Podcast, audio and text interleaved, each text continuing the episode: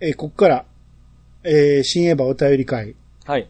の、えー言い忘れのワットさん無双が始ま ります。はい。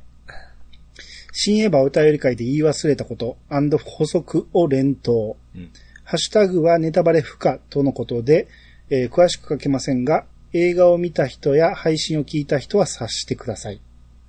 えー過去アニさん判断で NG 文は読まなくていいです。うん。えーちょっと読みながら判断していきますね。はい。まず、かこれも言っちゃダメかな。一発目から ですよ、アマトさん。うん、いや、あダメっていうほどじゃないんやけど、うんまあ一応はこの内容に触れると思うんで、はい。あこれはいいかな。えー、ヒューガ誠のスイッチの押し方。うんこれが、えー、画像の絞れてるんですけど、惑星大戦争のうん。人の押し方と一緒なんですよね。親指でボタンをギュッと押す感じ。もう、はいはい。これがナディアの人もそうやし、あ こーはのい新エヴァの、えー、ヒューガさんも、あー、なるほど。みんな同じ押し方。力強い押し方ですね。そうですねう。ん、ポチッとねじゃなくて、もうグッっていう感じですね。そうですね。うん。うん。あと、ウルトラマこんなンと、こ気づきますね。ウルトラマン太郎25話より、うん。ウルトラオーバーラッピングウルトラ6 in 1っていうことで、はい。これも詳しくは言われへんけど、はい。この太郎の25話が、うん。いろんな、その、何あの、初代とか、帰ってきたとか、エースとか、父とか、いろいろゾフィーとかが、ああ。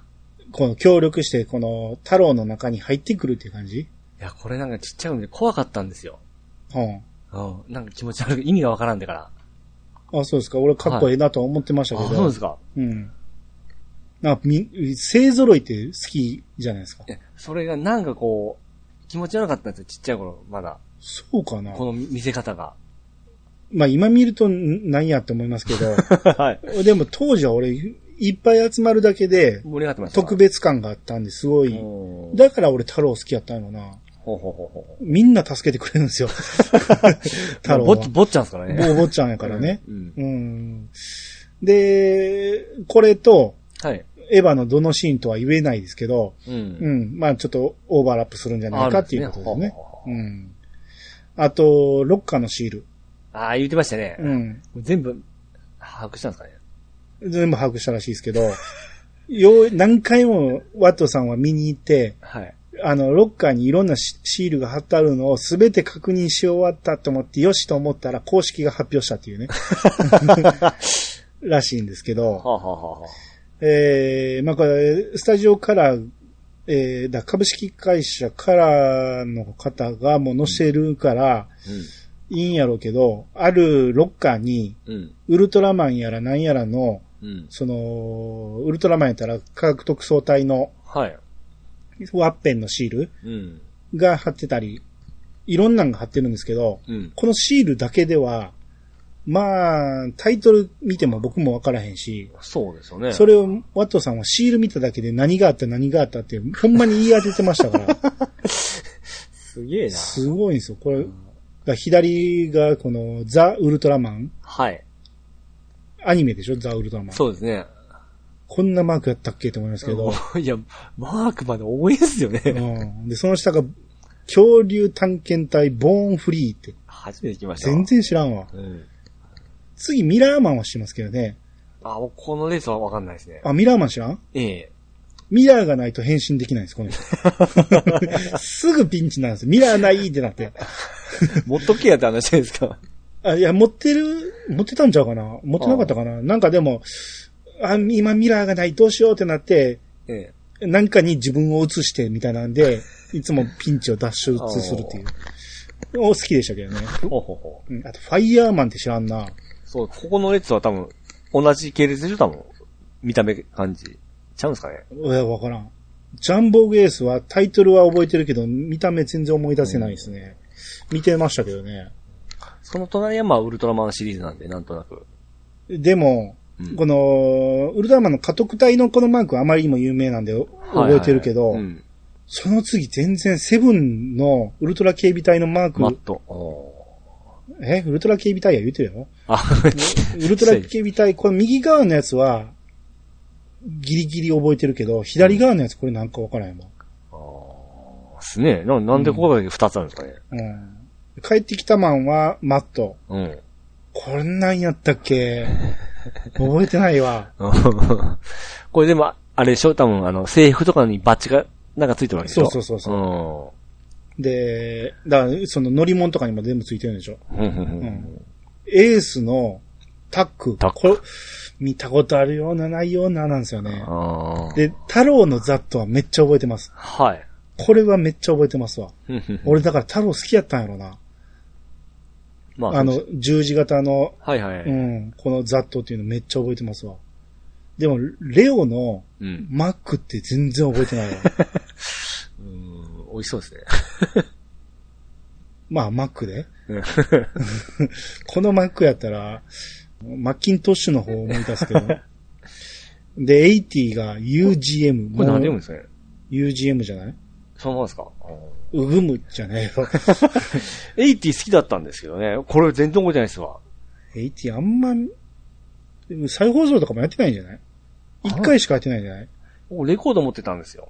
あ、そう。主題歌の。ええリアルタイムで見た唯一のウルトラマンやけど、あ、まあそうですよね。う。ん、やけど、全然内容覚えてないですよ。おうん。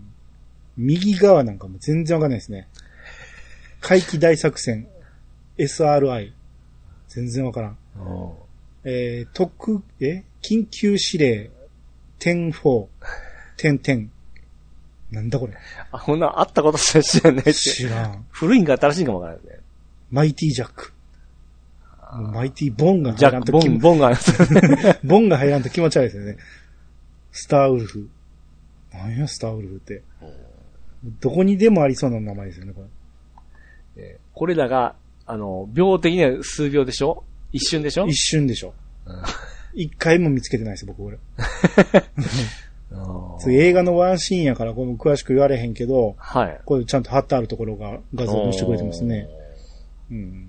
おー。だって普通こんな見て、これがそのマーカーってわからんですよね。これで判断するわけでしょそうそうそう。わからすげえん。な。大体そっちに目いかへんからね、この画像で言うとね。そうですね。僕はだったら行かないですね。 はい。で、ワットさん続けると、えー、Q の予告編で、はいロバートお出かけ中の玄道と冬月、そして、例の服を着ているカオル。で、Q 本編でちらっと映る V トールの残骸。まあ、この辺は、あの、お便り会でワットさんが喋っておられた内容の、はい。うん、こういうことですよってことなんで、まあ、わかる人にはわかると思います。うんうんうん、なるほど。ここにこういう画像があったんかっていうのがわかりますほうね。ほうほうほあと、式日って、あの、安野監督がううん。実写映画を撮られたんですけど、うん。その時の話も、えー新エヴァのお便り会でしてるんで、うん。えーまあ、聞いた人にはわかると思いますけど、この太陽家具っていうのがね、うん。今はなき太陽家具。これが式日の舞台になってたんですよ。はい。僕、最初の方だけ見ましたけど、はいはいはいはい。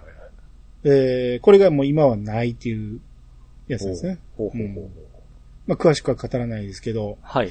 なるほど、こういうことだったんかっていうのがわかりますね。おーすごいな。で、さらに、はい。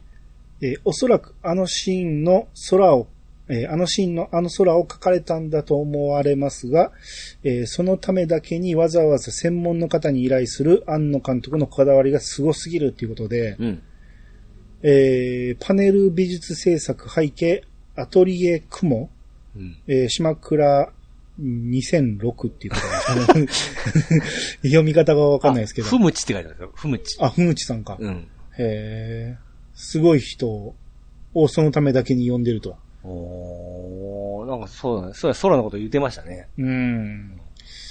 ああ、なるほどね。すごいな。ことなんですね。うん。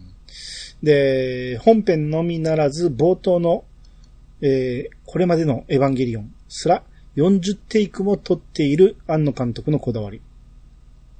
これ、坂本真綾さんが、はい。始まる時に、あのー要は、これまでのエヴァンゲリオンって言って、うん。新劇場版のえー振り返りを結構長い尺ではい。やってくれるんですけど、その時に最初にこれまでのエヴァンゲリオンっていう坂本真綾さんのセリフ、うん。これを40テイク取って、そのうちの18テイクがつく、テイク18が使われたということでうね。ん。恐ろしい。どれが正解かわからない、 わからんですよねうん。こんだけあったら。うん。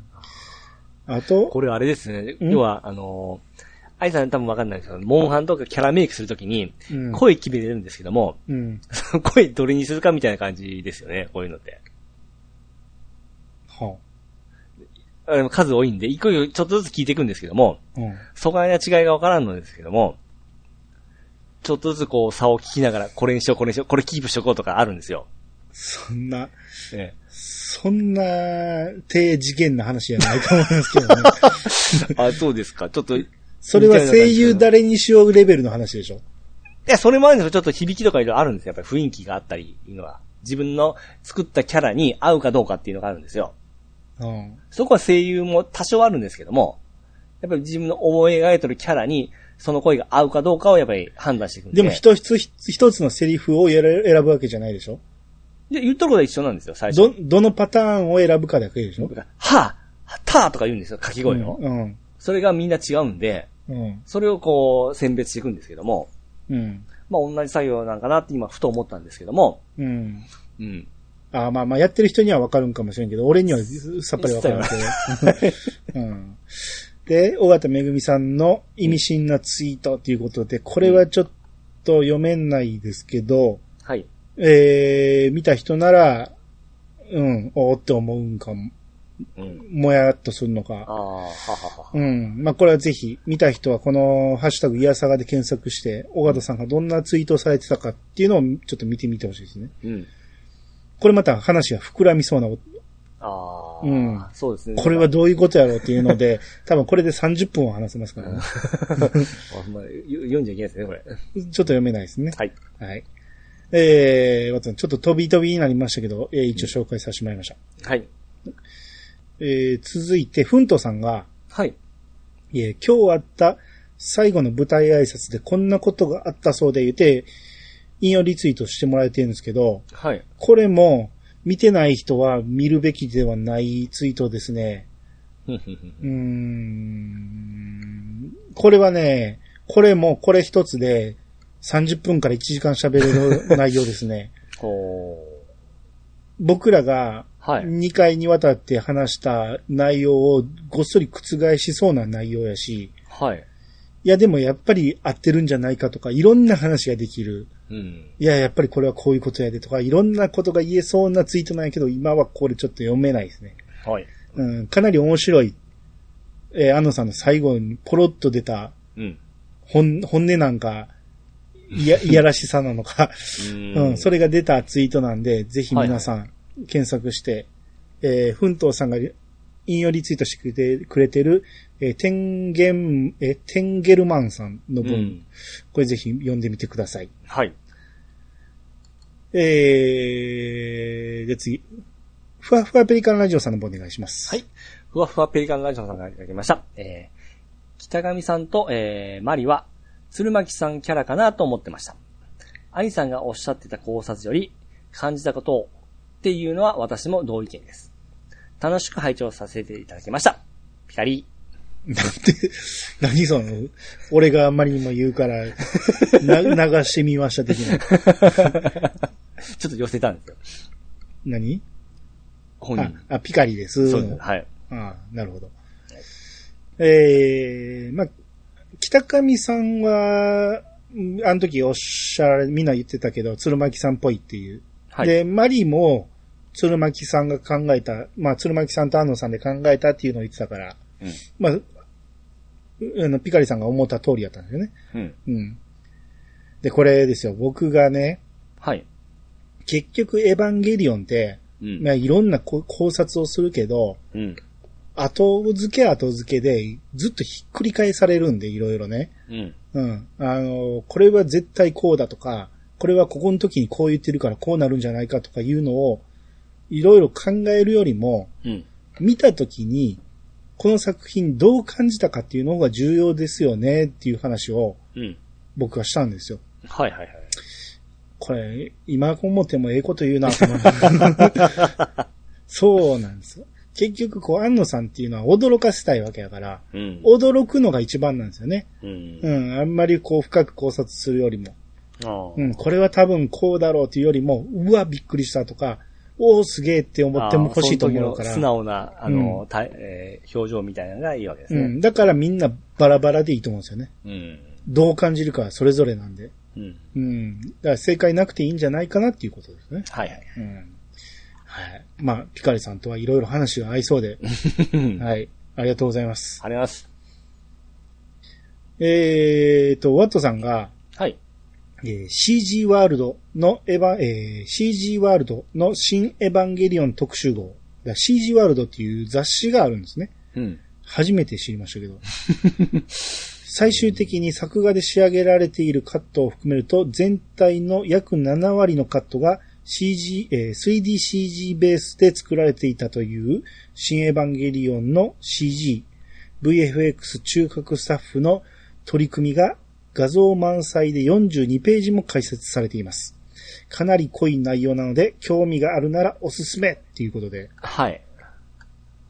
これは、すごいですね。かなり大特集してますけど、まずこういう雑誌があることが驚きですけ ど、いろんな雑誌があるんですうね。ん、これでもちょこっと載せてくれてますけど、はい。かなり濃い内容ですね。うんう。ん。もう好きな人はたまらんでしょうね、こういう資料。ですね。映画見た後やったら特に、あ、あのシーンはこういう風に作られたんだっていうのがわかはいるはいし。はいはいはい。うん。なだるっほてど。その、4ページ目からその、あの、アスカのこの、なんか綺麗になっていく姿、うん。うん、こういう感じで作っていくんですね。最初の絵から、A から始まって E に行くわけでしょそうですね。うん。だからこれは、はい。結局、その、バーチャルカメラっていうので、うん。その、もういいや、もうめんどくさい。まあ、言ってましたね。はい。あの、はい本編聞いてくれたらわかると思います。はい。えー、続いて、えー、トラベリングダイスさん書いてありました。 はい。日本放送さんの和訳は合っているのかなっていうことで、はい。えー、ハッシュタグイヤサガ、ハッシュタグサンディスティック、ハッシュタグ読み。うん。で、これが何かというと、添付し忘れてて次のやつに載ってるんですけど、うん。任天堂対ソニおー、えー、っていう、ポッドキャストですね。はい。この番組で、3D スティックのことを 3D スティックって言ってたってことなんでしょうね。うん、うん、うん。この番組聞いたことありますいや、ないですね、これ。僕、前から知ってて、はいつ、いつか聞こうと思ってたんですけど、い。いい。うん、まあ、だから今回、トラベリングダイスさんが言ってくれて、もうこのタイミングで聞かない、もう聞く機会ないわ思って聞いたんですよ。うん。で、だから任天堂とソニーの決別から、だからあーいいですね協力から決別、対立、うん。決着まで、 まあ決着はついたとは言えへんけど、うん。要は、えープレステが勝って、64が負けみたいなところまでを詳しく描いてる。ああ、いい、いいですね。全6話で。うん。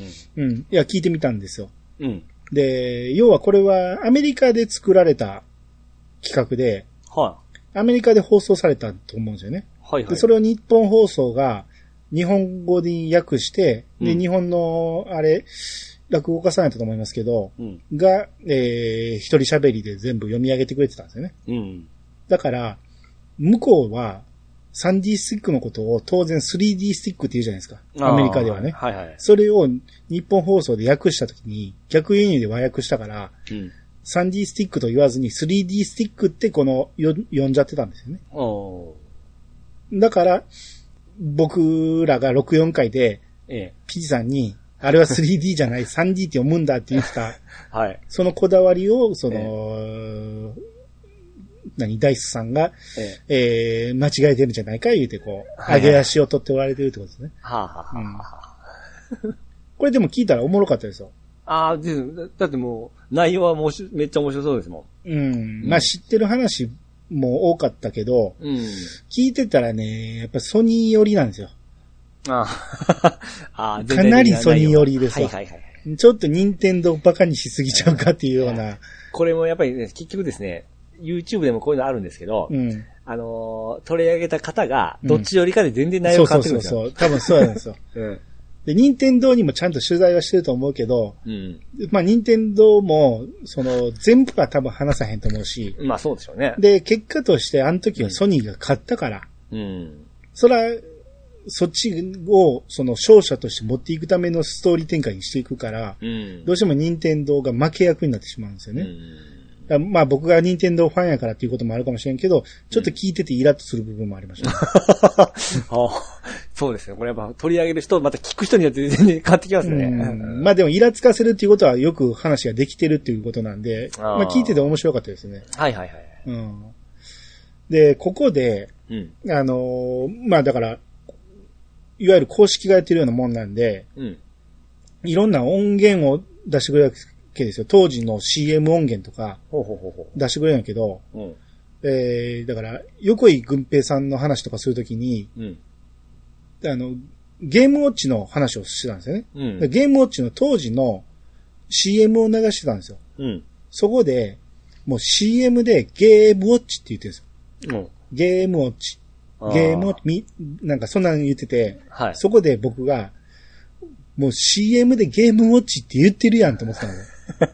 あんのちゃん、あんのかなだからピッチさんがええ前に任天堂インダイレクトの時に、ええ。僕がその、ゲームウォッチが正解なんですねって言ったら、ええそらそうでしょみたいなこと言ったでし ょ。待って、よ、覚えてるなアンドって書いてるじゃないですかって。いはい。はや、い。でも当時みんな言ってなかったでしょ言ったら、ほな、ケンドラさんも、うん、みんな言ってなかったっていうのに、はい。ピッチさんが、いや、アンドって書いてるでしょっていうから。はい。当時の CM でゲームウォッチって言ってるんです。言ってるんです ね。だから、今の、その、ダイレクトで言ってる、あの人たちが、ああっこでゲームウォッチっていうのに違和感を感じなあかんのです。まさかこんなとこで正解というか、 もう、言ってると思いましたもん。追攻撃受けると思いませんでしたわ、ほんうまん。だからまあこの任天堂ソニーのそのビジネスウォーズっていう番組ですけど、はいはいはこれよかったら聞いてもらったらいいし、そうだ、面白いですね。うん、なんやったら別にゲームウォッチの CM だけあの YouTube にあるやろから、うん。聞いてもらったらゲームウォッチってみんな言ってます から。はい。はい、勝ち。あはい、えー、じゃあ続いて、ふわっふわペリカンラジオさんの方お願いします。はい、えー、ふわっふわペリカンラジオさんがいただきました。えー、バックトゥーザフューチャー。じゃ、バックトゥーじゃ。バックトゥーザフューチャー、えー前後編に参加させていただきました。初めてのゲスト参加で緊張しましたが、皆様優しく、すっと入っていきました。皆様ありがとうございました。収録楽しかったです。また参加したいな。ちらピカリはい、ありがとうございます。ありがとうございまいやー、まあ、ピカリさんがよその番組に出ること自体が初めてなんでね。ほいほいほいほいほい。で、かなり緊張されたみたいですけど、はい。でも喋ってみたら全然普通っていうか、そうですいね。つも通りのピカリさんだったんで、うんはまたもう、お優しく、こう丁寧でですね、もう気持ちいいですね。そうなんですよ。ピカリさんってね、なんやろ、あの、接しやすい感じ。そうですね。なんかすっげえなんか後輩に欲しいですよね、あ んな。めっちゃ可愛がりますよ、あれあーあんなそうですね後輩やったら。ええうん。なんかすごくなんか接しやすい感じ。ほんで、物知りやし、ああ、そうでで、すね。リアクションもうまいし、うん。いや、すごく喋りやすい。あと、うんえ選ぶらないですし。 そうですね。ねほんまにね、リアクションがいいんですよ。驚くところとか、え。うん。笑ってくれるところとか。ううんん。うんいや、いいなと思って。まあ、ピカリさんはこれからどしどし出てもらう と思う。うんそうですね、そうですね。うん、ままた参加したいな、どころじゃないですよ。 うんあの、少なくともバックトゥザフューチャー会はもう最後まで出てもらいますんで。はい。はい。お願いします。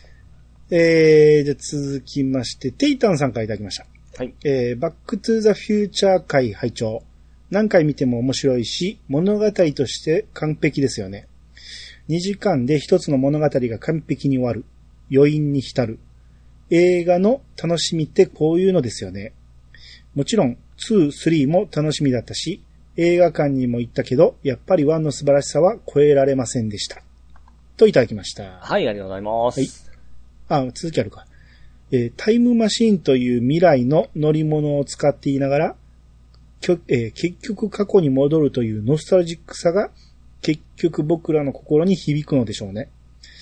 どんなに時代が変わっても過去の時代を知らなくても懐かしいって感じる遺伝子レベルで感じるものがあるのかな。東京リベンジャーズとか過去に戻る系は今も人気ですね。といただきました。はい、ありがとうございます。はい。えー、そうですね。まあ、世代的に、うんえー、テータンさん僕と同い年なんで、うん。バックトゥザフューチャーもほんまに思春期っていうか物心つ、え もう思春期の頃ですよね。そうですね、物心で死ぬ。うん。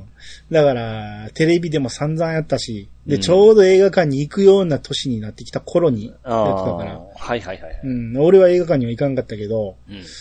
行ってた人も多いと思いますわ。う。うんん。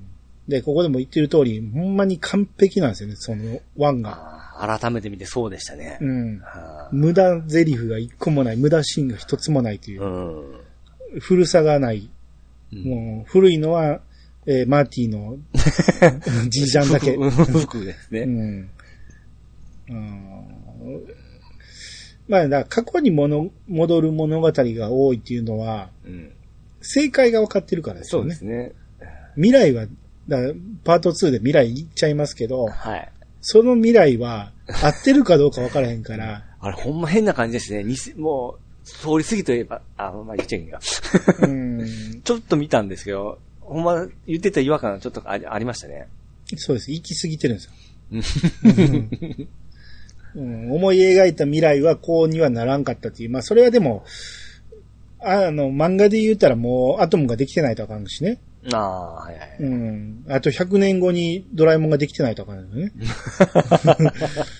そう考えると、無理はあるんですけど、はい。でも予言的なもんで、うん。これは実際可能になってるやんっていうのが、そのエレベーターだったり、うん。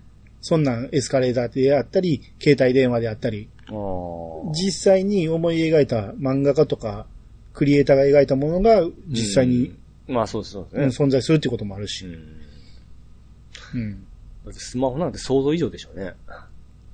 まあ、いや、でも昔は腕時計型になると思ってましたもんね。あそう。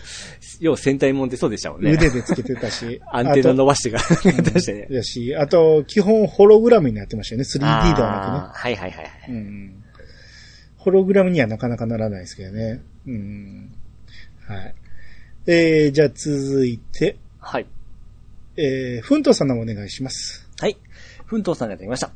人生で数少ない見た映画の、あ洋画の、バックトゥザフューチャー。えー最初はテレビ朝日の吹き替えで、えー毎年 M1 グランプリの BGM 聞いて思い出します。本当に、えー隅から隅まで無駄のないネタ満載で、回数見てる割にまだ知らないこともありますね。次回作のお楽しみも、えー次回作のお話も楽しみにしてます。で、タイムサーキットの黄色で表示される出発時間は、元の時間、過去出発した時間に戻るとき、同じ時間に存在しているであろう自分たちと合わないようにするためでは、と思ってました。本作でも戻るときには、同じ時間に戻ろうとしましたからね。過去自際次回、えー自作で、んと思うところがある。はい、ありがとうございます。はい、ありがとうございます。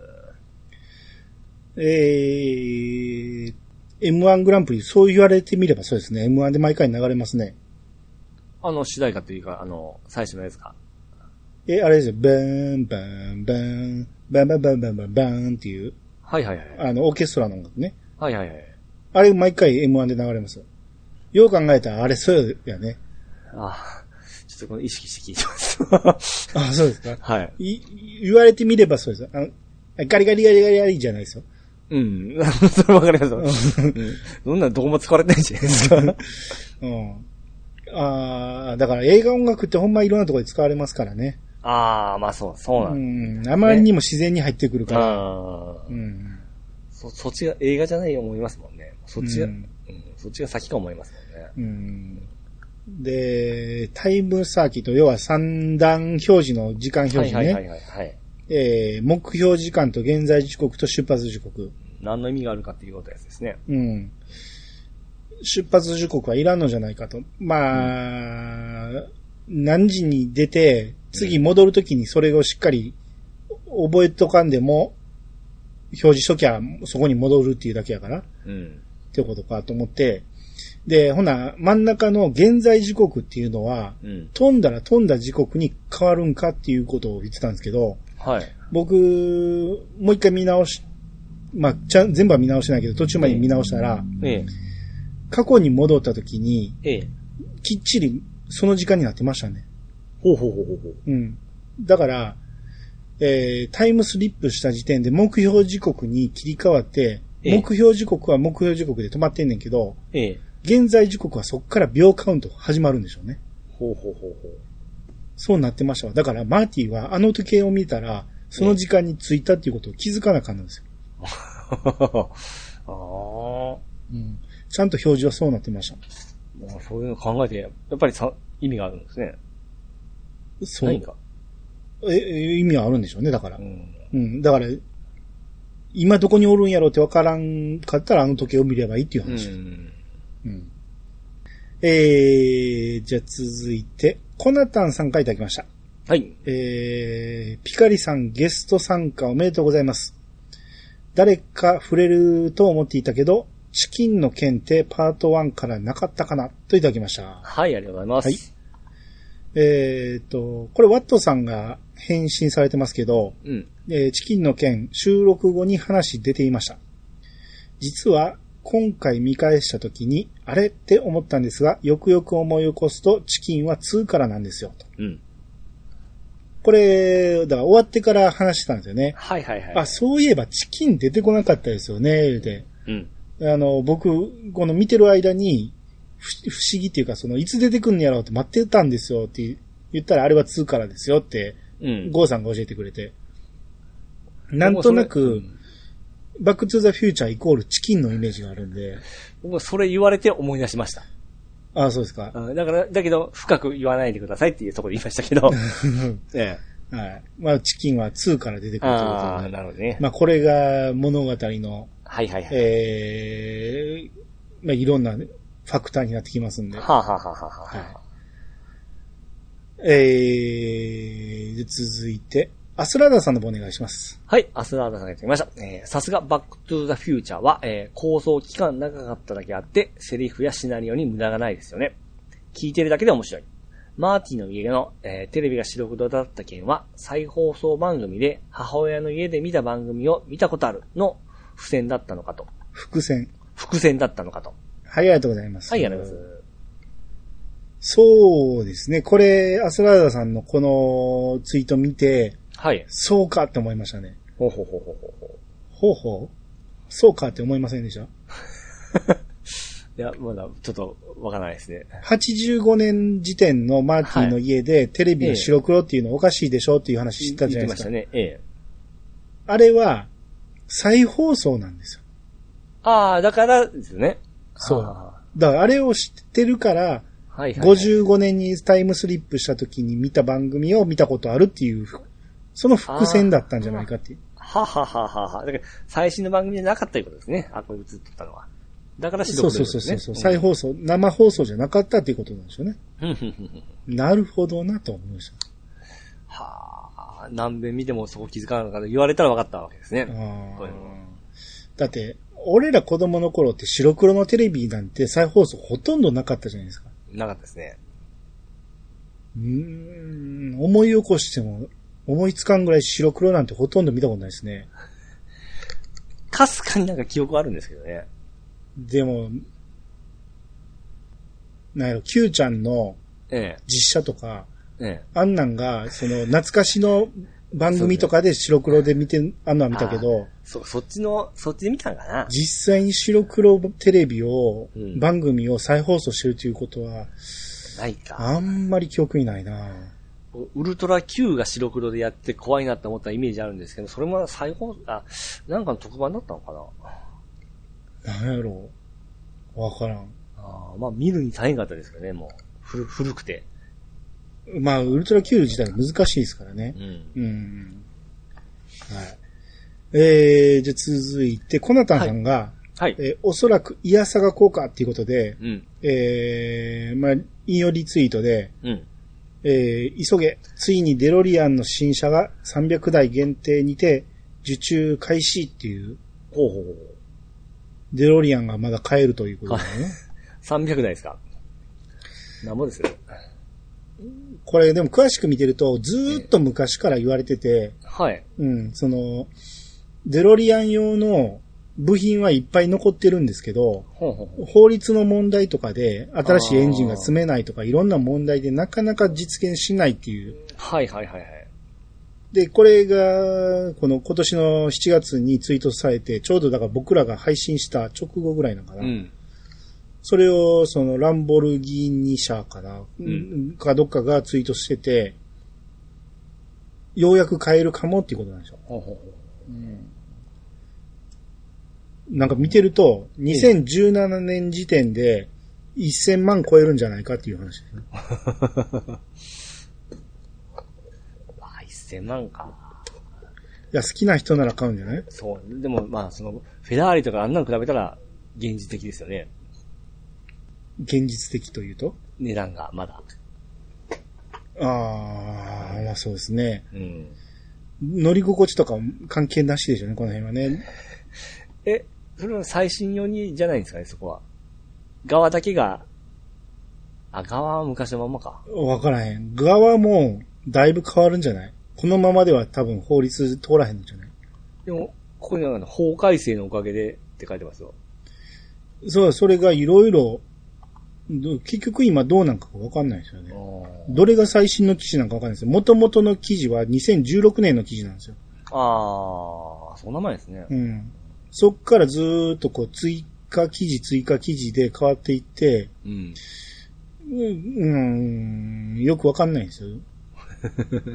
まあでも変えるかもってことです。だから最後の方の関連投稿っていうところで見ると、もう見見た目完全に変わってますから、ああ、ほんまだ。 うんああ、ほんまだ。やっぱり理想としてはその昔の形で、今のエンジンといいますか、快適さがあればですね。パッチななんんでですすよねけど、無理なんでしょう。うん無理なんでしょ当うね時のままでは、うん。うんどうしてもやっぱ丸まっちゃいますね。そうなんですよ。うん。安全性とかもあるんでしょうかね。まあ、ですね。うんここのまん丸のやつでは、デロリアンとは思言えないですからね。 うんえでも、これも見慣れてくるんですかね、見てたら。 見慣れるほど走らんでしょ。全世界で300台から。まあ、そうか。うん。あの、ワーゲンとかも、うん。あ、ビー、あ、ビートルか。ビートルも最初その新型が出て丸っこくなった時に、うん。めっちゃ違和感感じてましたけども、ビートルはもともとまん丸でしょ。 いやあれでも、あのーだいぶ見慣れてきてもあれが普通になってきましたよね。あそうなあ、んですまあかまあまあ、そその新型のビートルはね。そうですね。うん。もう昔のビートルがもうないですからね、ほとんどね。まあ出回ればの話ですけどね。うん。そうですね。だだからあれでしょ。ミニクーパーでしょ。うん。大きくな って、あれがもう散々走ってるから見慣れてしまったというああ最初はなんじゃこれはって全然ミニクーパーちゃうやんって。見に行っちゃうやん。違う。ううん。ん。まあ、み、そうですね。もうないもんはしゃあないですからしゃあね。ないですね。うん。えー、じゃあ次、ピチカードさんの方お願いします。はい、まさよ。はい、えー、ピチカードルーさんがいただきました。初のミゲーミングチェア、過去初心者向けが届きました。おしゃれな Xbox カラー。今日から本気出す。これがオープニングで言ってた、あ、そうですそうです。うん自分のプレゼントですね。そうですね、はうい。ん。結局この形にしたんですよ。はい。はい。どうですかこういや、これは散々見てたはい。形なんで、ええこれを、えー聞いてる人は写真を見てないんで、はい。ピチさんの口でわかるように伝えてください。この形を。えー、っとですね。両方座れるやつなんですよし。あの、リバーシブルみたいな感じですね。うん、い。背、えー背面の座椅子もありつつ、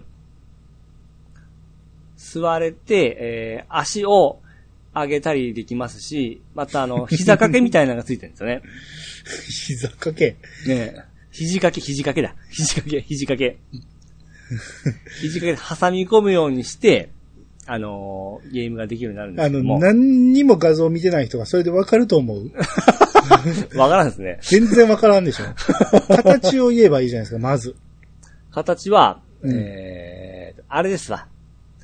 コックピットみたいな形ですね。どのあモビルスーツのコックピットみたいな形。そうどのモビルスーツよ。ガンダム ですよ、ガンダム。ガンダムにこんなモビルスーツあありますありますありますど、どれの部分あれ、なんかはっつけてくる。ゼータ、ゼータ。ゼータでしょえアムロのところにはなかったでしょえ。そうですね。うん。ゼータぐらいの、あのーでもゼータわからん人にはわからんでしょわからんですね。ギブアップ。ギブア ップ。だちっちゃい材質ね。あの、座るところと背もたれ。背もたれもちっちゃいうん。背もたれがついてる普通の座椅子の、えー、座ってみたら、その股のところに、ギュインと、カブトムシの角が生えてるみたいな感じ。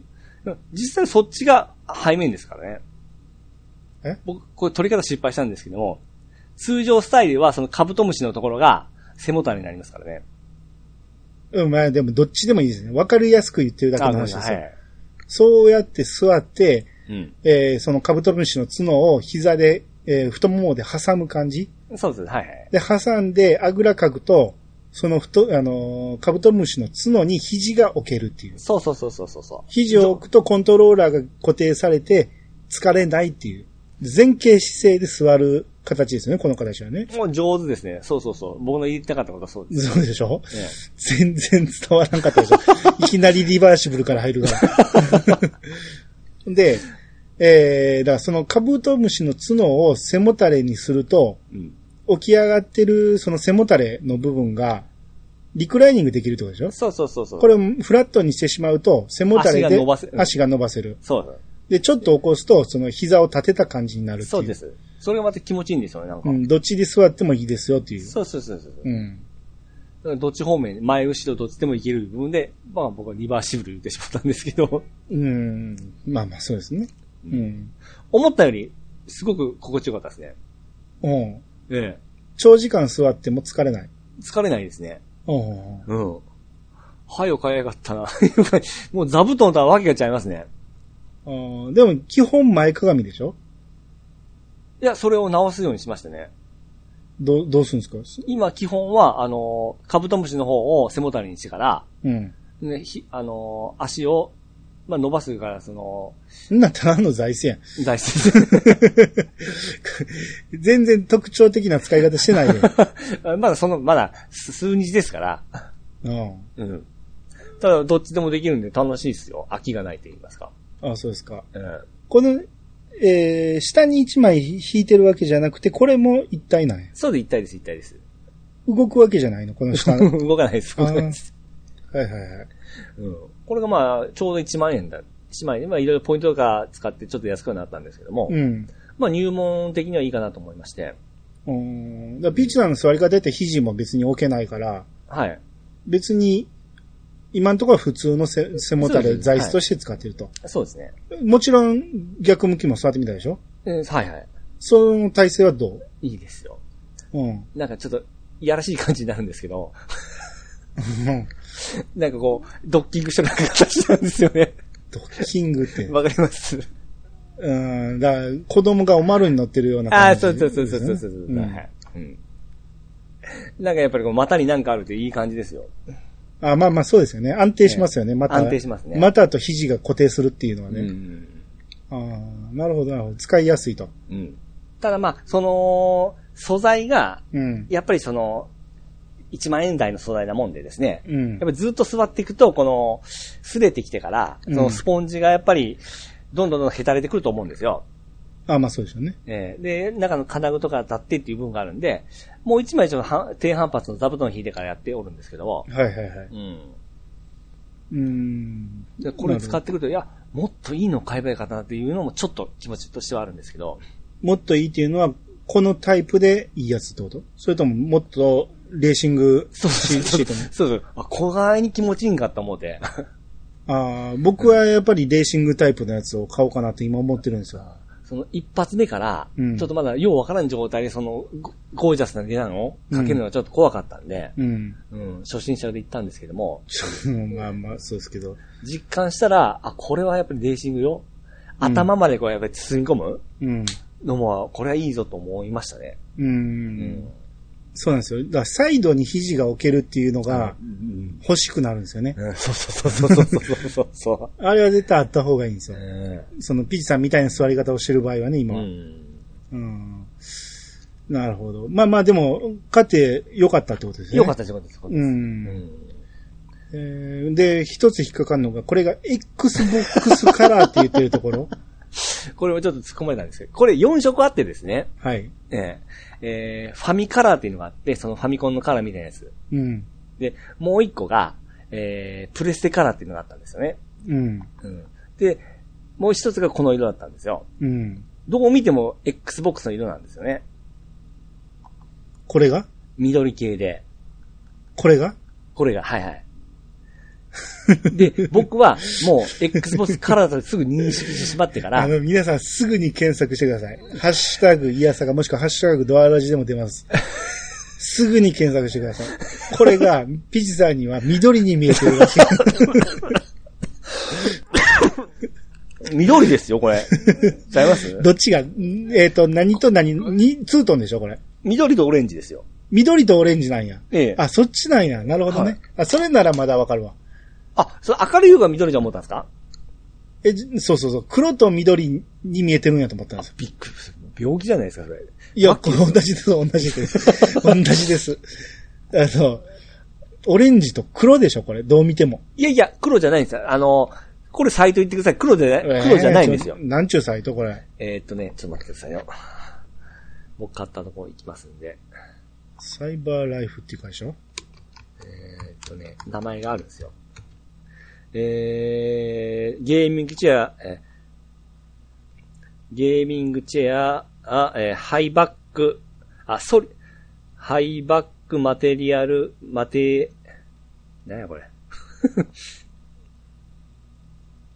サイバーライフオンラインっていうのがあって、はい。座椅子がありますね。座椅子のうん。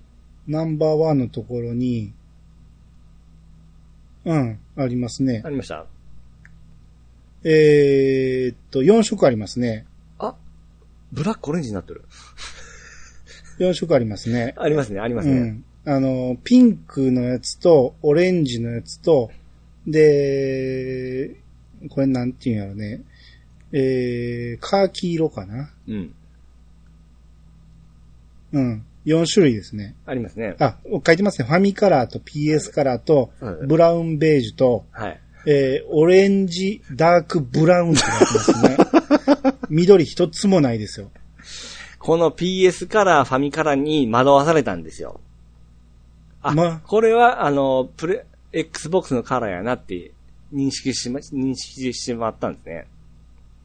じゃこれあは、俺の知ってる Xbox に緑とオレンジなんてないんですけど、あど、るんですどれのこと言ってるんですかえ ?Xbox の。え、本体のこと本体じゃないです。あの、ゲーム画面なんですよ。あ、ゲーム画面かいな。そうです、そうです、そうです、そうです。えホーム画面とか、緑大体記帳しとんですよ。ー、ホームで出るかな。緑ですね。でしょでしょうって、どこに緑があるねん、他に。だから、まず、のまずオレンジがないじゃないですか、この Xbox のホーム画面に。え、待ってください、ちょっと。どこ見てます僕、送りますわ、これ。俺今ホーム画面を検索したけど、まあ、どのタイプかわからへんけど、えー、っと、緑と黒しかないですよ。これ、苦痛な人は、ああ、言うてんなっていう感じになるんですよ。オレンジが一個分出てこないです。ちょっと起動、もうは、頭きた。うん。ホホーム画面で出るのかなうん。やっぱ緑ですよ。今僕行きましたわ。緑一緒。色。あれ変わったのかなえ、どっか送った今。いや、今僕探しとるんですけど、俺消えたな、思って。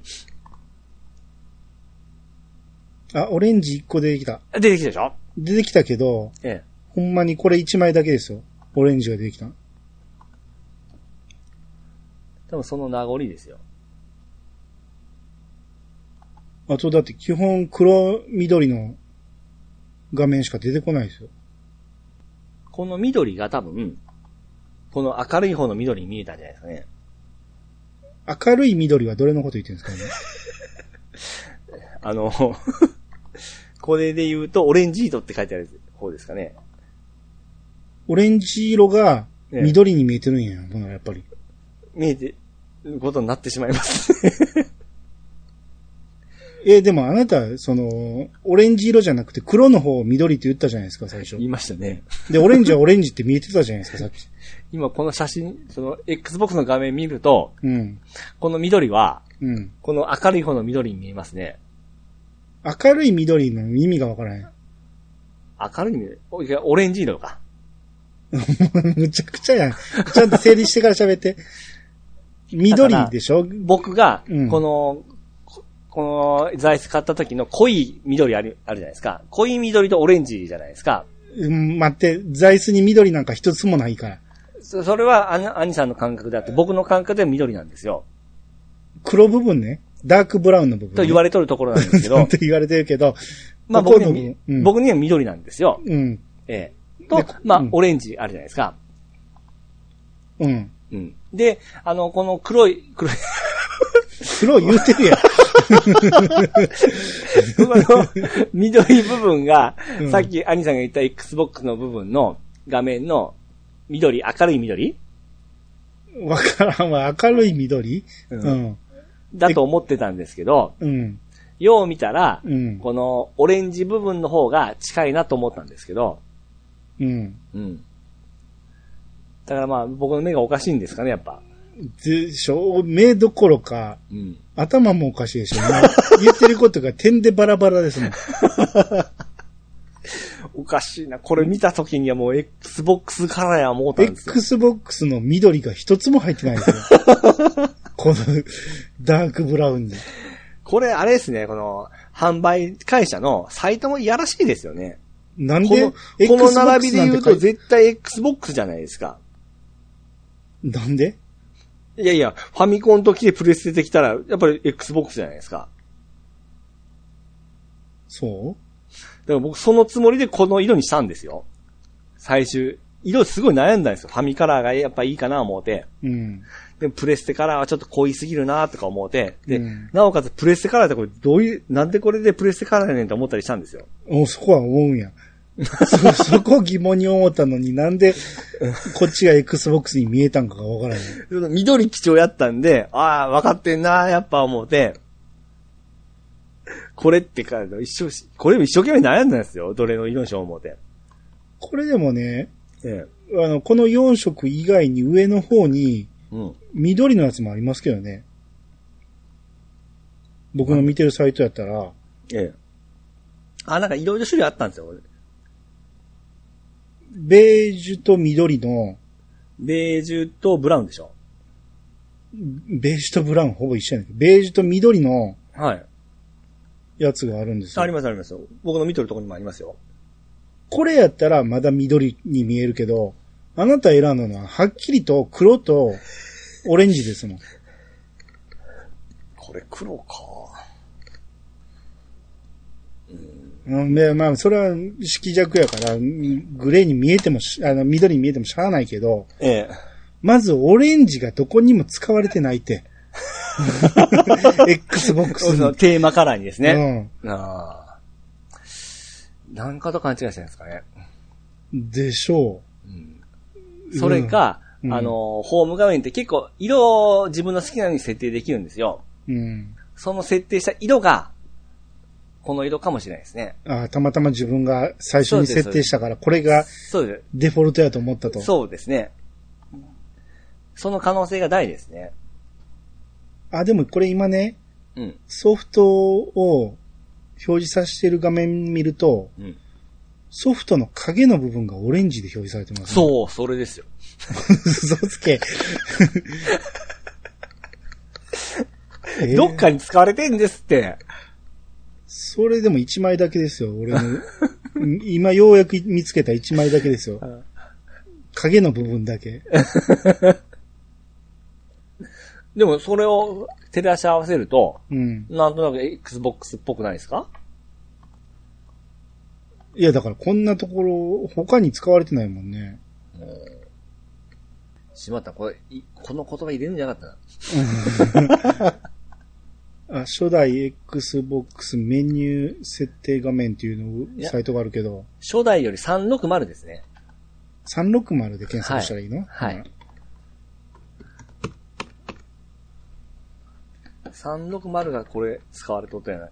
あ、360で検索すると、オレンジもありますね。でしょ Xbox ライブのそうそうそうそうそう、そこですよ。マーケットプレイスのところがオレンジになってますね。やっぱりその時代が一番長かったんで、そこが色濃く僕の脳みそに焼き付いたんですよ。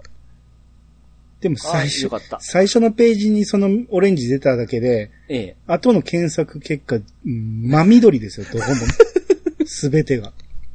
変わったんですね。多分、1ぐらいになってから。うん。まあ、どっちまあ、みち、だから Xbox ユーザーこれ聞いてたら、もしかしたらピッチさんのあ、分かってくれるか、うんアホ言うなって、 怒られるか。か、どっちかでしょうね。だからうん Xbox、だからピカリさんにちょっと聞きましょう。あ、そうですね。うん。うん Xbox といえば緑とオレンジだと。はい。ピカリさん、お願いしますよ。それで、えー、次回、結果が待たれるところですピね。カリさんだけですからね。 頼れるのは。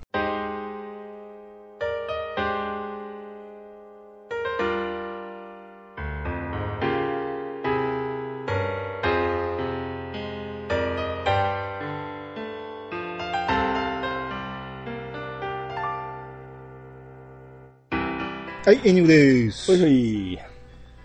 えー、次回は、うん。北の国から。はい。うん。あのー次回は帰郷でしたかね。うん。えー、やりますんで、見れる方はぜひ見といてください。はい。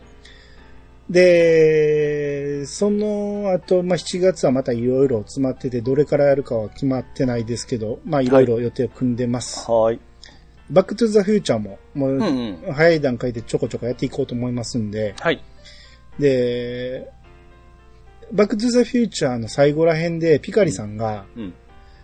あの、テレビ朝日版見てみたいですねって言ってはったでしょ。おーはいはい。ゴーさんが、ブルーレイには収録されてますねって言ってたんですよ。うん。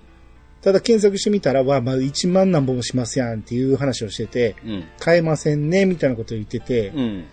で、その後、僕はその Amazon リンクを貼るときに、ええ一応検索してみたら、うん。最新のやつが35周年記念パックやったんですよ。うん。それは確かに1万8000ぐらいしたんかな。はあ。か高かったんですよ。うん。で他見てたらね、25周年っていうのもあったんですよ。おお25周年やったら4000ぐらいで買えるんですよ。内容一緒です一緒じゃない。35周年の方がいろいろ追加されてるんやけど、25周年にもちゃんと、えー、テレビ朝日版と、ああ、そこはちゃんと網羅うしてん、ますね。ソフト版と両方入ってて、で、特典映像とかいろいろ入ってるんですよ。うん。だから、ピカリさん買え ますよ。で、しかも、あの時はまだ、終わってから話してたんか。えあの、ネットフリックスにも、アマゾンプライムにも、え。うん。バックトゥザフューチャーパート3がないんですよああな。いって言ってましたね。はい。だから、えー見よう思ったら DVD 借りてくるか、うん。アマゾンでレンタルするか、うん。なんかいろいろ、なんかせなあかん。うんっ。てなると、俺もこれ買ってもええかなと思って、ピ、あの、ピカリさんに言われてめっちゃ見たくなったんですよ。うん。テレビ朝日版の三谷裕二さんのマーティーが。うん。もう我慢できずに買っちゃったんですよ、あの、自分で貼って買ったんですか俺。いや、えーまあ俺は違うとこで買ったんですけど、あああ貼っても俺のとこに入ってこへんから。あ。あ、そうなんはい。うん。で、届いて早速、早速見たんですよ。ええ。あの、めちゃめちゃ懐かしいですね、やっぱ。三谷裕二さんのマーテああィー。はは。これって感じでしょ。ああ、やっぱり、みたいな。うん。だから、ふフジテレビ版のうん。ダブル U 字パターン、うん。えー、小田裕二さんのマーティーに、えー思い入れのある人やったら、全然思わへんかもしれんけど、うん。もともとテレ朝版を見てた人やったら、ちょっと感動するぐらい、おー。うん。んで、ネットフリックスで見るよりも、やっぱりブルーレイなんでめっちゃ綺麗なんですよね。ああ、十分綺麗だし、もっと綺麗なんですねもっと綺麗。うんまあ僕僕がパソコンで見てたからかもしれんけど、ええ。あれで見ると、その、でっかいテレビで見てもめちゃめちゃ綺麗でしたね。ほうほうほうほもう、すでに収録前に2回見てんのに、 また止まらないんですよ。止める、一時停止の手が全然押せないんですよ。ずーっと見てしもてて。うはいはいはい。うん、で、えー、毒の声はうん。ソフト版の方が合ってた気がする。ああ、だから、この間見たやつですね。うん。うんでビフの声はやっぱり源田哲章さんやったから、ああ。ビフの声はそっちの方が合ってた。いろんな違いが見れて面白いですね。ああ、なるほど。あ、おすすめです。ほうほうほう。 4000ぐらいで買えるんで、はい。えー皆さんぜひパート3が、その、Amazon プライムで見れないどうしようっていう方は、うん。この機会に、うん25周年やったら安く買えますんでう、ん。うん、リンク貼っときますんで、おいやさがの、えー、シーサーブログの方見てもらえたら、あのー、買って損はないですね。いろんな特典映像も入ってますし、ほうほうほうん。ぜひぜひ皆さん買いましょう。う。はい。うん。あと、いろいろね、長いことやってなかったから話が溜まってるんですけど、そうですね。と何から話そう。あの、P さんあれ読んでます静かなるどん。あ、読んでますよ、読んでますよ。だいぶ進んだかもしれんけど、まだまだあるでしょ。ありますね。で、僕はずっと漫画版で読んでたんですけど、はい。漫画版でちょっと前に、あの、だから60巻までしか読めなかったんですよ、ずっと。はいはいはい。で、ちょっと前に、61巻から最終巻108巻まで公開しますって出たんですよ。 108まであるんですね。うん、 ほうよ。まだ40巻ぐらい読まなあかんですよ。40巻以上。はいはいはい。ああ、まあ、これ読んでいこう思ったら、え2週間限定言うんですよ。え。うわ。 2週間で40何巻も読めるから言うて、あ、でもそれは、あれですよね、あの、1日に2、3話じゃなくて、その2週間であれば何本でもいけるわけです。いや、うんダメです。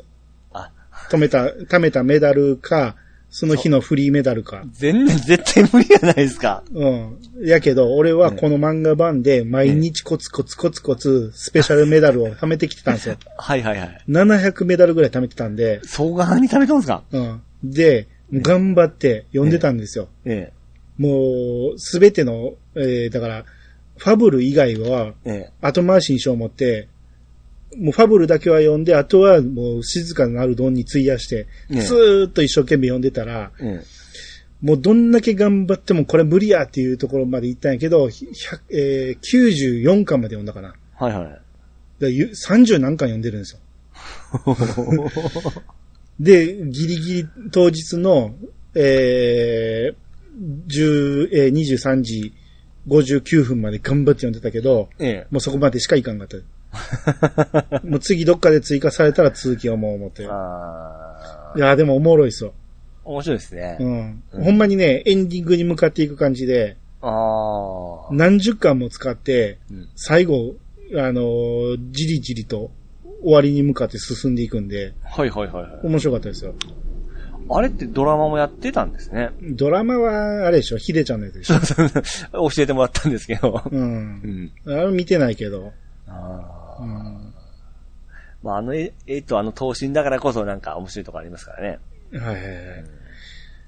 うん。で、ファブルは一応終わりました。ああ、思い出ます。全部読み切りまして。で、ちょうど今日、ヤングマガジンではい。第2部が開始。うん。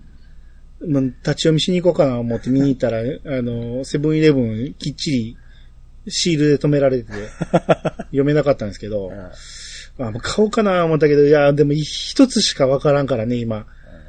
ファブルのためだけに一冊買うの、ちょっと辛いなと思って。僕は、あのー貯めたポイントをファブルで使ってしまいましたね。我慢できなくて。ああ、もうポイントで買って買読っんたでとこもありますね。はい。はいはいはい。待ちきれんで。だいぶ進みました。すみましたね。多分今、今映画でやっとるとこが終わって、うん新しい章に入っての中盤ぐらいですかね。あじゃあ、切るから言ってください。どこか今。あ、あのー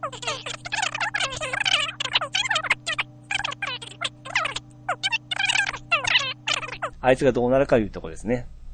なるほどね。はい。うんまあまあ、まだまだ面白くなると思います。おもう こう、ドキドキしながら見たんですけどね。はいうん今見てたらね、うんマガポケでね、あのーセカンドコンタクト、これ多分、う今日の分でしょ。うん。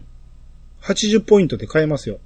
ああ、ですね。あ第2開始とか書いてましたもうね。ポイント溜まってるから買っていこうかな、毎週。僕さっきのとこ気になってから、お結構使っちゃいましたね。 いや、もうそこもったいないから、うん。無料で読める間は無料で読んどいて、買わなあかんところから買い始めたらあれも多分9月までぐらいじゃないですか。日付が出てましたよね。確かファブルも。そうですね。無料で最終話まで読めるのは9月ぐらいですよ。ですよね。だから多分追いつくでしょ。うん。まだ1ヶ月以上ありますからね。うんう。ん。多分こっからのやつは買わなあかんはずやから。で、その、漫画詳しいやつが、詳しいやつに、うん。まあ、ファブル知ってるかって聞いたら、うんまあもちろん知ってたんですよ。 うん。で、そいつやっぱり好きで映画も見に行ったらしいんですって。うん。新しいやつも。うん。めちゃ良かった言ってましたよ。ああ、俺もちょっと見たいなと思うんですけどね。前作より全然良かったって言ってましたね。ああ、そうなん や。うん。はいはいはい。 びっくりしたって言ってましたわ。うん。ああ。だからそこのね、えあのーその続編のところで、え。ええ。あのーこれ、ここ切るけど、はい。あのー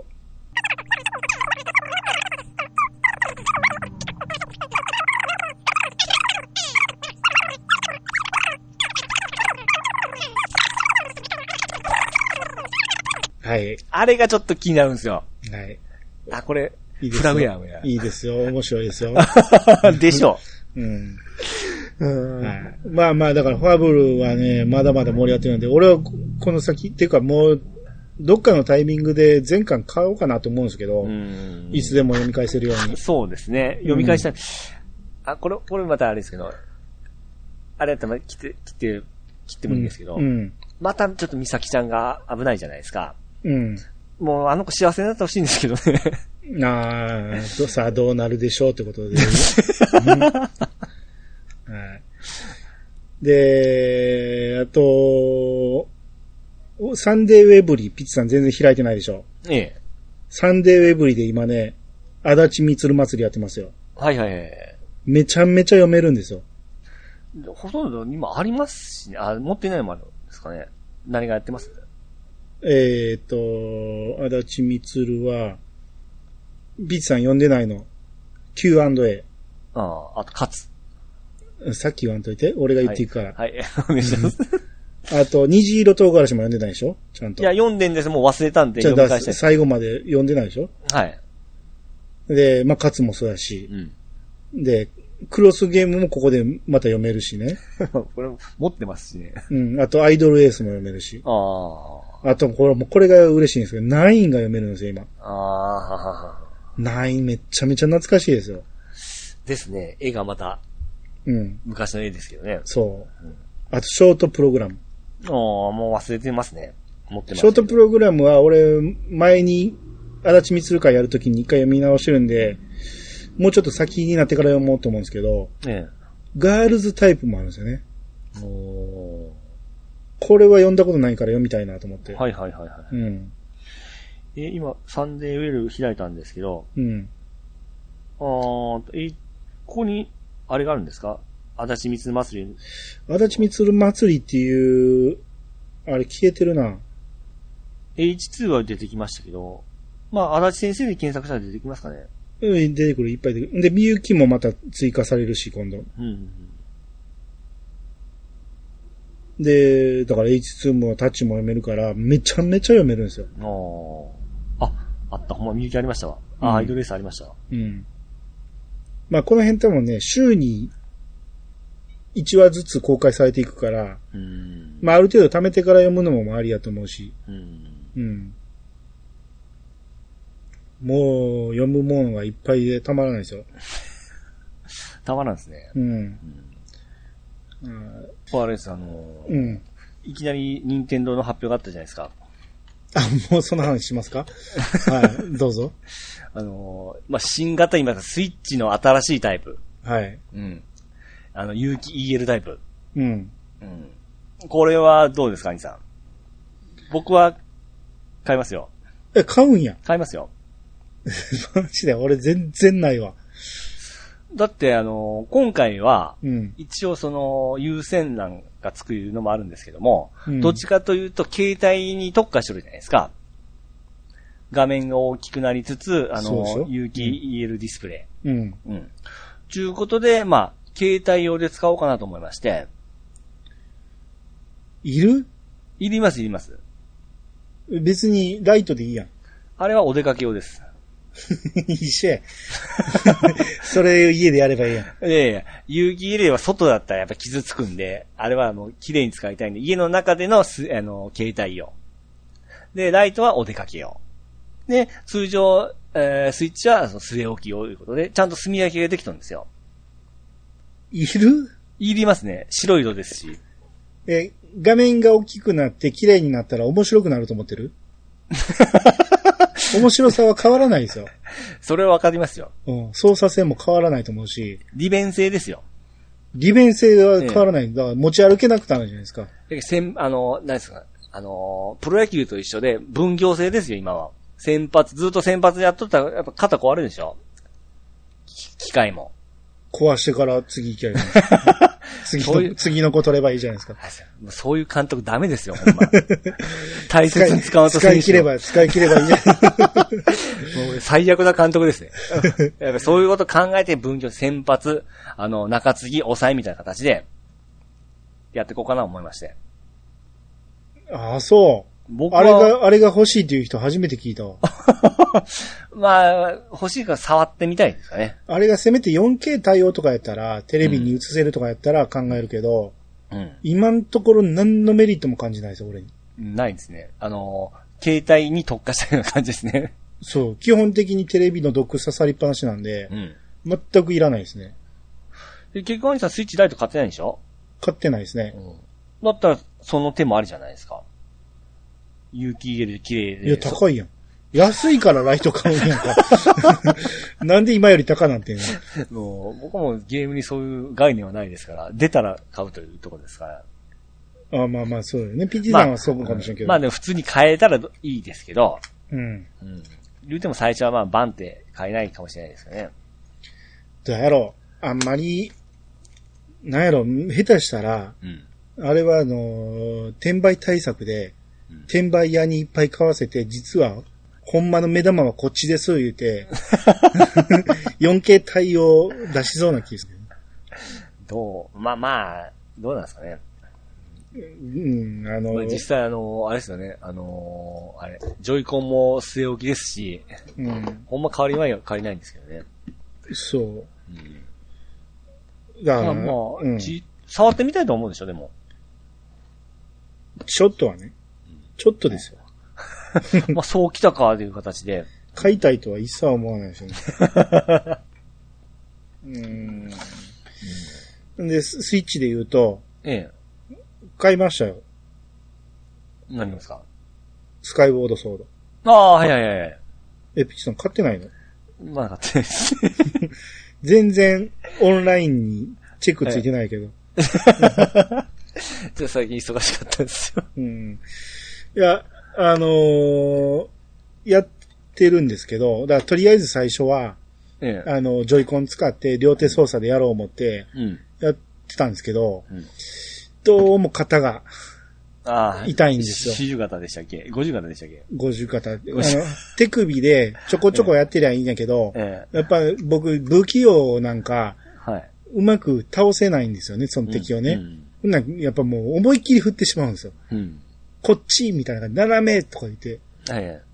色、思いっきりやってると、やっぱ肩に負担がすごいかかって て、はい。いたたたたってなるんですよね。うん。あと、スカイウォードソード言って、天に掲げる場面があるんですよ、え剣をね。ええで、それを思いっきり振り下ろすんやけど、その時にいたってなるんですよね。え。ボロボロのいいじゃない ですか。だから、あもう、とりあえず堪能したと。うん。ジョイコン操作を堪能したから、あの、プロコンでやろう思って。うん。プロコンの方が絶対やりやすいやろうと思って、うん。めちゃめちゃやりにくいんですよ。だってあの、切るボタンが、ボタンじゃないですからね。あの、アナログスティックでやるんでしょ。そううそううん。キルが右スティックなんですよね。うん。それをカシャッカシャッってこう、弾くような感じで、振った方向に剣を振るんですけど、うっん。ていうことはカメラの目線移動はどうすんねんってか思うじゃないですか。うん。 L ボタンを押しながら右スティックなんですよ。うんお走りながら右、うん L を押さんと、剣振ってまうんです よ。右をもう、向こう思ったら右から剣振ってしまうんですよ。ーあめちゃめちゃやりにくいんです、こーれは。あー。やっぱりもともとそっち上で作られとるやつですから、無理やりコントローラーに収めたから、そういう障害、そう弊害が出てだかしら、あまの、っ振るとかいう感覚いらんから、視点操作は全部右スティックでやらしてほしかったんやけど、た。うん。それができひんのがすっげえイライラして、うん。もう、あ、これ違う、あ、これ違うの、もう連続なんですよ。あら 大丈夫ですかあかんと思って、もう、で、やっぱり、ジョイコンに戻して、今うんの肩の負担を、 帰り見ず今、戦ってますけど、おー。終わる頃にはボロボロなってんじゃない かな。ああ、やっぱコントローラーは難しいんですね。難しかったですね。あれは、だから、あの、ジョイコンなしでもいけるわっていう思って、ライトで買ったら、うん。あの、ライトしか持てない人がうん、勝ったらちょっと、後悔するんちゃうかなって思う。ああ、なるほどね。ゲーム自体は面白いです。ああ、うんまあそりゃそうですよねう。ん。ゲーム自体はね、思った以上に、あの中を遊んでる箱庭感があって、うん。うん。まあ、やっぱね、ちょっと不親切感もあって、まあまあ。マップを表示してほしいんやけど、マップがないから、うん毎回開かなあかんのがちょっとめんどくさいですけど。まあもともと10年前のゲームですからね、そこは。いや、10年前のゲームでもマップが表示されてるやついっぱいあるよ。うんまあそうか。うーんまあまあでも、えー、クリアまで頑張ってやろうと。で、うんいやだからその勝った時にね、うん。やらなあかんゲームが、ドラクエ10のバージョン5のエンディングを見るか、うん。だからバージョン5の5.5後期をまだやってなかったんで、はいはい。見るか、あと、2の国を途中で止まってるから、2の国を途中、そうか。続きをやるか、おいおい。買ってしまったスカイボードソードやるか、うん。 3択やったんですよ。うん。どうしよう思ってめっちゃ迷って、やっぱスカイボードソードやっちゃいましたね。うん、で、スカイボードソードひとしきりやって、とりあえず、昨日の日曜日、もう一日でドラクエ10やってしまおう思って、ドラクエ10エンディングまでやりましたね。ああ、すごいですね。うん。だからもう2の国は後回しにして、えー、とりあえずスカイボードソードやってしまおう思って。はいはいはうい。ん。まあ今頑張ってるところです。いやーいろいろ充実してますね。そう。まあちょっと長くなってますけど、最後、あれも話すと、ねえ。ジャリンコチエ。はい。あのーちょっと遅れましたけど、今ずっと毎日録画されてるの見ていいってるんですけど、うん。もう26話ぐらいまで見たかな。うん。めちゃめちゃおもろいですね。ああですうねん、。知ってましたけど、連続で見るとまた繋がってるからおもろい。そうなんです。あれ一応ストーリーがずっと繋がったんですね。あれ繋がってるってなんであんた最初に言ったんえ俺になんか、あれ繋がってるんですよねとか言ったけど、はい。あ別に言わんでよかったのにと思って、ああ、失礼しました。連続で見てると、あ、これずーっと繋がってんねやって思って見たかったなと思って。あで、で、前に、あ、ええ。えーだ、どなたか言ったか忘れたけど、9話かなんか、えー、11話か、11話かなんかの、うん。ちえちゃんの作文っていう、ああ、はいはいはい、感動したやつ。あれが感動するってういう。ん、うん。ただ俺、もう散々ピジさんにあれ感動しますよ、感動しますよって言われたせいで、ハードルが上がって、ちょっとほろっと来たけど、泣くほどではなかったんですよね。あで、もっと良かったんが、ーねあのー、みつるじゃなくて、まさるじゃ、え、みつるか。え。うん。えー、だから鉄の友達の警察官のうん。結婚式。ああ、はい、鉄の。鉄、鉄が、うん。えー、仲人をするんですけど、うんその時の挨拶、うう。んん、あのーだから、先生にいろいろこう文章書いてもらって、うん当たり障りない、あ、だから奥さんに書いてもらったんか。奥さんに書いてもらったんや。で、途中が自分の言葉なんですね。ちゃうよ。最初よいきなりやって。あむいきなり一言も読まずに、いきなり自分の言葉で喋り出して、うん。うん、使ったらあかん言葉もバンバン使 って、で、もう、鉄の心からの言葉で、うんえー、その、みつるの祝福をするっていうね。そう、お前、ほんまええやつだと思ってますとか、そんなう感じ、ん。あれは俺ちょっと泣いちゃいましたね。ああ、うんはいはいはいはいい。や、いいんです。チャリンコチェめっちゃいいですね。うん。うん。で、何がいいって、一番いいのは、小鉄がめちゃめちゃいいん です。小鉄が主役です。ジャリンコチェー の。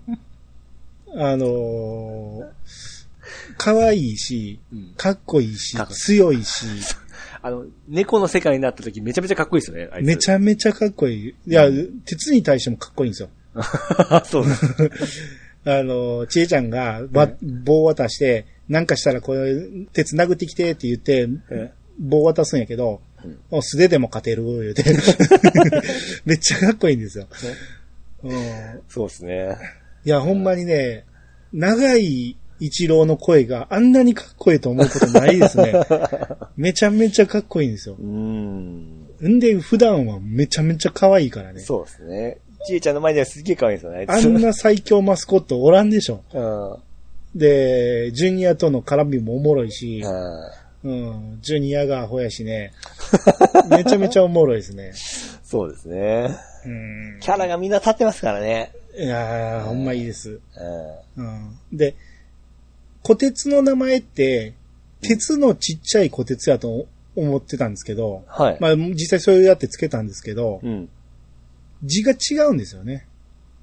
え、小さい鉄じゃなかったでしたっけ小さい。鉄なんやけどええ、人間の鉄は、ええあの、金編の鉄じゃないんです。あ、そうでしたっけ哲学の鉄なんです。知らんかったでしょ。ああ。俺も今回そう気づいたんですよ。ですねうん。ジャリンコ知恵。えー、P さん、あの、知恵ちゃんの名字知ってますえー、坂本じゃなくて、わからんでしょパッと出てこないで坂本じゃなかったでしたっけしょ違います。 初めのってもらっていいですかもうそれ言ったらわかるわ。た。たうん、わからんの かい。このくだり何回やらすねん。何でしたっけ竹本。あさ、竹本やはうい。ん、竹本知恵なんですよ。だからこれもう一回忘れるじゃないですか。ええ、あ、そうやった、そうやったってなんねんけど。ええ。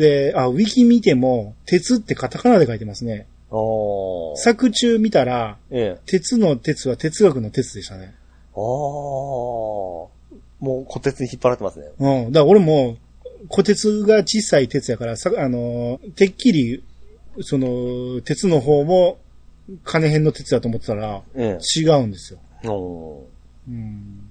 ですよね。まあまあ、ちょっとこれ、もう今、その、50何話まであるんですけど、50何話で終わると思ったら、うん。続編も今やってて、毎日ずっと取りためられてるんですよ。続編ちえちゃん奮闘記かなんか。あ、それ、僕はしも知らないですわ。知らない、ええ俺毎日取りためられて ます。えそれで当時作られたやつですちょっと経ってからかな。おー。僕 DVD は持っとんですそこら、それは持ってないですね。ちえちゃん奮闘記は91年やから、あ結構後じゃないですか、ちょっと後ですね。ね。うん。 83年に終わってるから、でしょう、だいぶ後でしょ8年後や。う。え、キャストも変わってないんですか、それは。変わってなさそうやけど、2期を見ると、ちえちゃん奮闘記。よしおは、だ、のりおはややってるけど、よしおは出演してないと。うん。あそれぐらいしか書いてないな。あ。あともうこっちには、高畑さんも入ってないね。ああ。あとは変わってなさそうですね。ええそれ知らなかった。あ、放送してたのは、うん。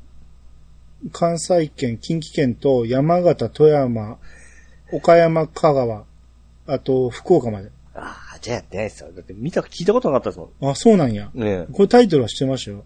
ああ。うう、んん、もちろん関西でやってるからね。だって DVD 出てますだどうやろう。って出てたら普通の僕の持ってる全巻セットと一緒に違うボックスで出てるはずだと思うんですけどね。うーん。気づいてなかったのかなうんまあ確かあの、すまあ、えーっと、初期のやつうんの終わりって、てんやわんやで終わり終わったじゃないですか。え、これで最終回みたいな感じで終わりませんでしたいや、覚えてない、最終回。おーなんか、ドタバタで終わったんですよ。うん。うん。てかその続きがあったんかなと思って。うん。いや、これを今ね、その、サンテレビうんで見れるんで、大阪とか兵庫の人は見れると思うんで、うん。ぜひ、まあ、いやもう今はちえちゃん奮闘期に入ってるんで、奮戦期か、に入ってるんで、ちょっとイメージちゃうかもしれんけど、うん。うん。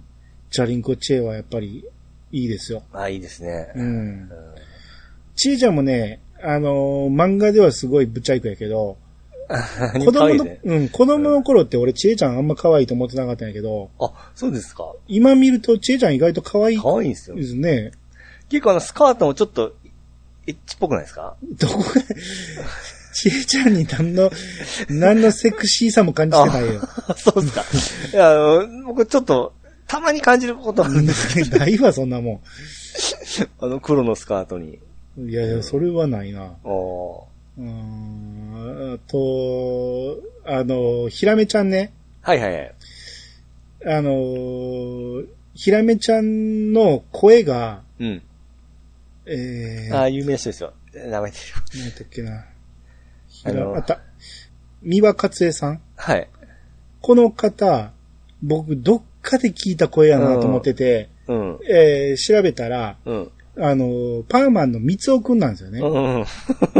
ああ、そうやそうやと思って。そうですね。うん。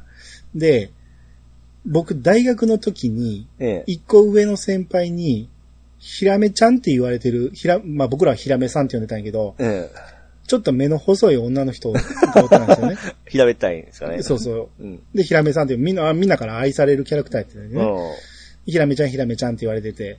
で、もう一人、その、まあその人は名前で呼ばれてたんやけど、声がパーマンの三尾くんと同じ声やって言われてる先輩がおったんですよ。ええ。女の先輩でね。うん。うん。で、当時全く思ってなかったけど、うん。今見ると、あ、あの、あの二人の先輩がうん。合体すれば、 ひらめちゃん完成するやんと思って。なんやったらひらめ先輩の後ろで、ええあの、みつおくんの声で、あの、ひらめちゃんの真似してくれたら、そのまま完成したなと思って。うん。うん。 うんまあ、今更もう無理やろうけど。うん。うん。そうそう、あのーだカル、カリメロの声とか、はいはいはい。あ、仮目おったうん。あの声はすっごい懐かしかったな。うな。ん。うん。とあそうそう、アサリちゃんの声とかね。はいはいはいはい。うん。うん。ああ、懐かしいな。見たくなってきたな。うん。いやー、いいです。うんう。ん。あのーいろいろ楽しんで見てますんで。あと結局、あのー、えあれ、お母さんなんて名前ですか吉江さんか。よしはん。吉江さん綺麗ですよね。そうかな未だに、いまいち思わんな。ああ、そうですか。やっぱちょっと、古いふです不か。幸、不幸 な、あの、顔の層が出てるんであ、ーでもその若彼氏の頃の吉江さんって、すごい足が速くて。うーんそう、そういうシーンも出てきてないけど、まだ。あれ 俺、まだ全部見てないですかま、まだですよ。まだ二十何話ですよ。あ、まだ見てないかう。ん。あ、ごめんなさい。はい。うん。で、鉄は意外とね、うん。弱点多いっていうか、うん。だから、花井先生にも負けるし、ああ、そうですね。うん。お母ちゃんにも負けるうし、ん。こ小鉄にも負けるし、うん。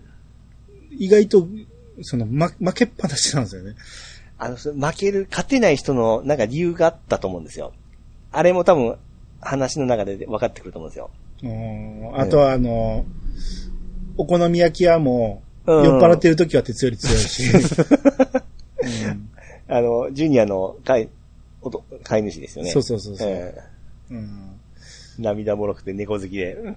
うんあ、そうそう。ほんで、まだ俺見てるところでは出てきてないんやけど、めっちゃ覚えてる話が、ええ鉄がボクシングをやるっていう話でね。あ、はいはいはいはいはいはいはい。うん、ただ、ええあのー腹巻きをしてなかったら、そう。腹壊してしまうっていそうでうす。それが弱点になってたっていう話で、うんうんその話をめっちゃ覚えてたんですけど、うん。今回見てたら、結構早々に相撲大会に回し一丁で出てるんで すよね。せや。 だから、あれは後付けやなと思って。せや。ほんまですうね。ん結構長時間いいてますからね。うんうんあ、相撲のシーンもおもろかったですけどね、いろいろね。ひらめきが強いですよね。うん。あ、じゃそ相撲よりおもろかったんがね、もうこの、め っちゃジャリコチェ話だけ ど、あのね、野球のシーンがね、ああ、はいはいはいはい。最初俺、ああ、野球かおもんないな思って、もう時間早送りしようかなと思ったんやけど、ずーっと我慢して見てたら、え終盤めっちゃおもろなってきて、あの 言っちゃうけど、最終的に、あの、めっちゃプロ級の高校、甲子園球児やったヤクザのやつが投ええげてくるんですけ ど、全然誰も打てなかったんが、え最後の方、その、みんなガンガン打ち出して、最終的にええ小鉄とかが打ち出すんですよね。 もうあれがめちゃめちゃおもろそうくですてね、。あの、玉潰しのスライディングとかやってますね。ともうあそんなのもやってたし、ええ最後あれ、ちえちゃんが、ですね、ちえちゃん打ってましたね。生活かけ、知るかそんな、みたいな感じで、なんか。最後の畳みかけがめっちゃおもろかったんですよ。えええ最初がね、もう全然打てなくて思んなかったんやけど、えええ最後がめちゃめちゃおもろく て。そうですねう。んうんいやジャリンコチェはいいわ。うんうんうんまあ、皆さんもぜひぜひ見てみてください。はい。えー、じゃあこれぐらいにしときましょはい。う。はい。えー、皆様からのお便りをお待ちしております。メールアドレスは、いやさが .pc、アットマーク、gmail.com まで。ハッシュタグは、ハッシュタグ、いやさがをつけて投稿してもらえると、番組内で紹介するかもしれません。ということで、いやさが今日、お相手は、アニマルジャパンと、石川とみるくでした。さまたお会いしましょう。さよなら。よなら。そもさん。セッパ。読んでも読んで、えー読んでも読んでも返事をしないものなーに。えーこれ、そのまん、そのままやろね。本。本とか新聞とかでしょ。ああ、そうやわ。これダメ。くそ、せっかくピンってきたのに。うん、俺だってそうや。そもさん、セッパ。お父さんが嫌いな食べ物なんだ。マンゴなんでー。ママがついたっけ。は お父さんが、お父さんが嫌いな食べ物。嫌いな食べ物ですね。うん。わかった。おとハイカチ。お豆腐。なんで風の。風で嫌いじゃないわ。お父さんが嫌いな食べ物。うん。お父さん。お父さんが嫌いな食べ物。うん。お父さん。父さん。お父さんにかかったんでしょうね、多分。まあ、それしかないですよね。うん。パパ。お父さん。ちょっとヒントもらっていいですかじゃあもう、ヒントも何も、お父さんが嫌いやねん。おお父さんが嫌いね。うん。お父さんが嫌い。うん。フィアンセ。えー食べ物ですね、食べ物。